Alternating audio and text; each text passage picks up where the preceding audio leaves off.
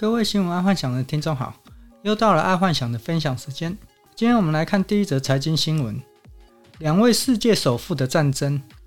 马斯克夺得 NASA 的登月大单，贝佐斯抗议。马斯克跟贝佐斯这两位首富啊，现在他们已经不在地球开战了，现在他们在开始打宇宙大战。自从贝佐斯啊，在去年他辞掉亚马逊 CEO 的位置啊。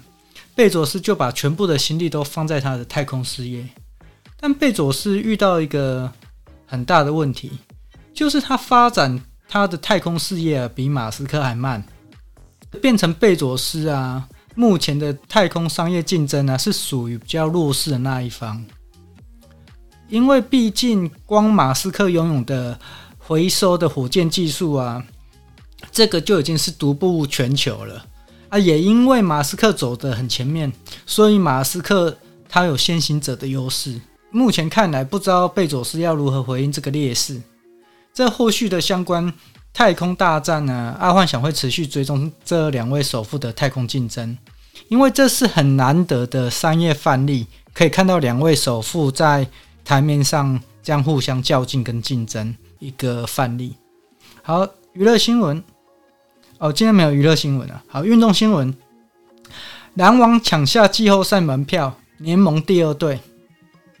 篮网他果然很简单的进入季后赛。我记得我在这一季的 NBA 开打之前呢、那时候我在我的 Podcast 里面就有说到，篮网要进入季后赛应该没有问题。果真，篮网目前就已经确定进季后赛了。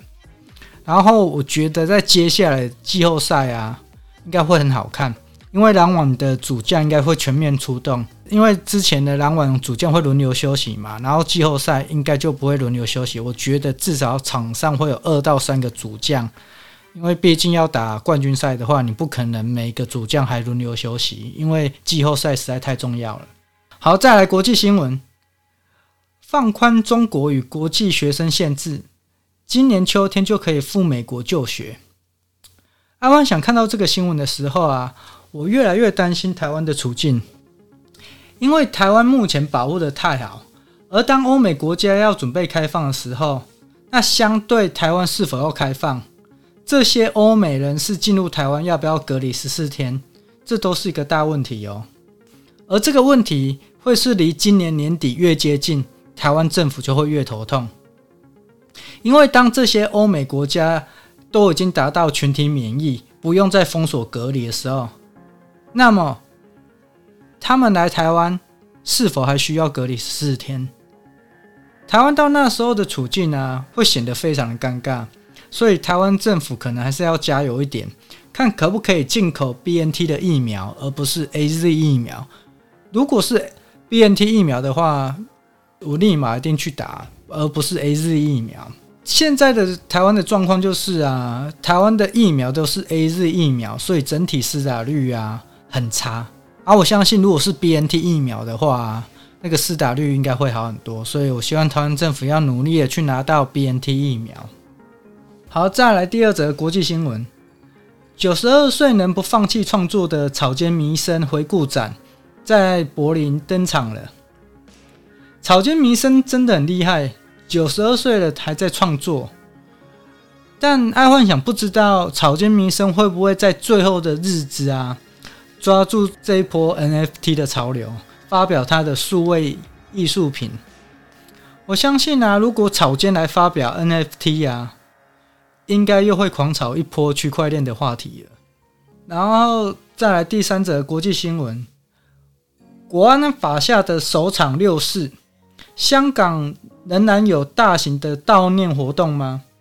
香港每一年啊都会举办六四的悼念活动。以前香港因为没有国安法，所以无法随意抓人。那现在香港有国安法的存在了，不知道香港在今年的六月四号啊，会不会如期主办？然后爱幻想有去香港的论坛看嘛，基本上论坛里面没有讲太多跟六四相关的议题，感觉香港已经被中国化了，就是什么都可以讲，什么都可以做，但是就不能讲到独立。这样还还蛮多问题的。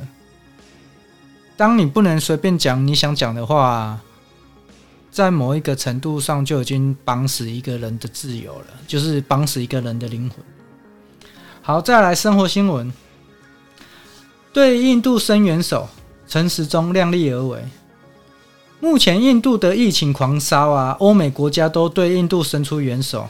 至于为何欧美国家要伸出援手，爱幻想在四月二十六号那一篇的 podcast 有说明过，我这里就不再重复说明了。啊，结果没想到民进党的王王定宇委员竟然也要去凑咖，说要去帮印度。我觉得帮印度很好，爱幻想也非常赞成，但现阶段。应该是帮台湾人民拿到好的疫苗，达到全体免疫，再去帮助别人吧。这个在商场上其实还蛮常看到的，就是常看到一些老板做了某某会的理事长，结果他自己的公司却营运得很不好。这种人其实就是很爱虚名，喜欢大家尊称他为某某理事长，到哪里都定位定位这样叫嘛。但说实在话。就像前几年网络上很流传一句话，爱幻想是很很喜欢哦。这里跟听众分享一下，就是“花若盛开，蝴蝶自来；人若精彩，天自安排。”这个啊，其实只要一直往自己专业啊或者自己领域啊，好好的把它做好啊，自然有一天人家就会看见你的存在。好，再来科技新闻，Google 控开始封锁使用第三方的 Cookie 追踪技术。爱幻想今天看到这个新闻啊，觉得这对消费者真的是一个好事。毕竟现在实在有太多第三方小型广告商利用第三方的 cookie 啊，获取手机资料了，手机的用户资料。但是这也代表以后 Google 的广告费一定会提高费用。以前因为这些第三方的 cookie 啊，它可以获取手机用户嘛，所以他们可以下就直接给他们提供广告，或者是。提供第三方的客户知道他们的客户群在哪一边，然后现在第三方 cookie 不能用了嘛，所以一定要下在那个 Google 那一边。然后一样的状况发生在脸书，最新的苹果 iOS 十四点五好像在上上个礼拜更新吧，它这个可以挡脸书广告，光是这样哦，脸书预估一年损失二十几亿的广告费。不过，脸书它自己本身也有突破点啊，它的突破点就是接下来爱幻想要讲的第二条科技新闻。好，那第二条科技新闻就是强强联手，脸书携手 Spotify 推迷你播放器，用户可以边滑边听音乐，然后边听 Podcast。脸书啊，它有发现 Podcast 的一个痛点，就是啊，Podcast 一个最大问题就是它。它是一个跨平台的广播，所以往往那些创作者啊，不知道听众在哪里，或者是听众是否有留言给他，变成听众都需要用 email 跟创作者联络。但是现在说真的，谁在用 email 啊？而且用 email 联络实在是一个落后的表现了。所以脸书提供一个可以统一的平台，这对创作者是一个非常好的诱因。这个痛点，我觉得脸书抓得很不错。好啊，今天就跟各位听众分享到这，记得帮爱幻想按赞加分享。好，晚安，拜拜。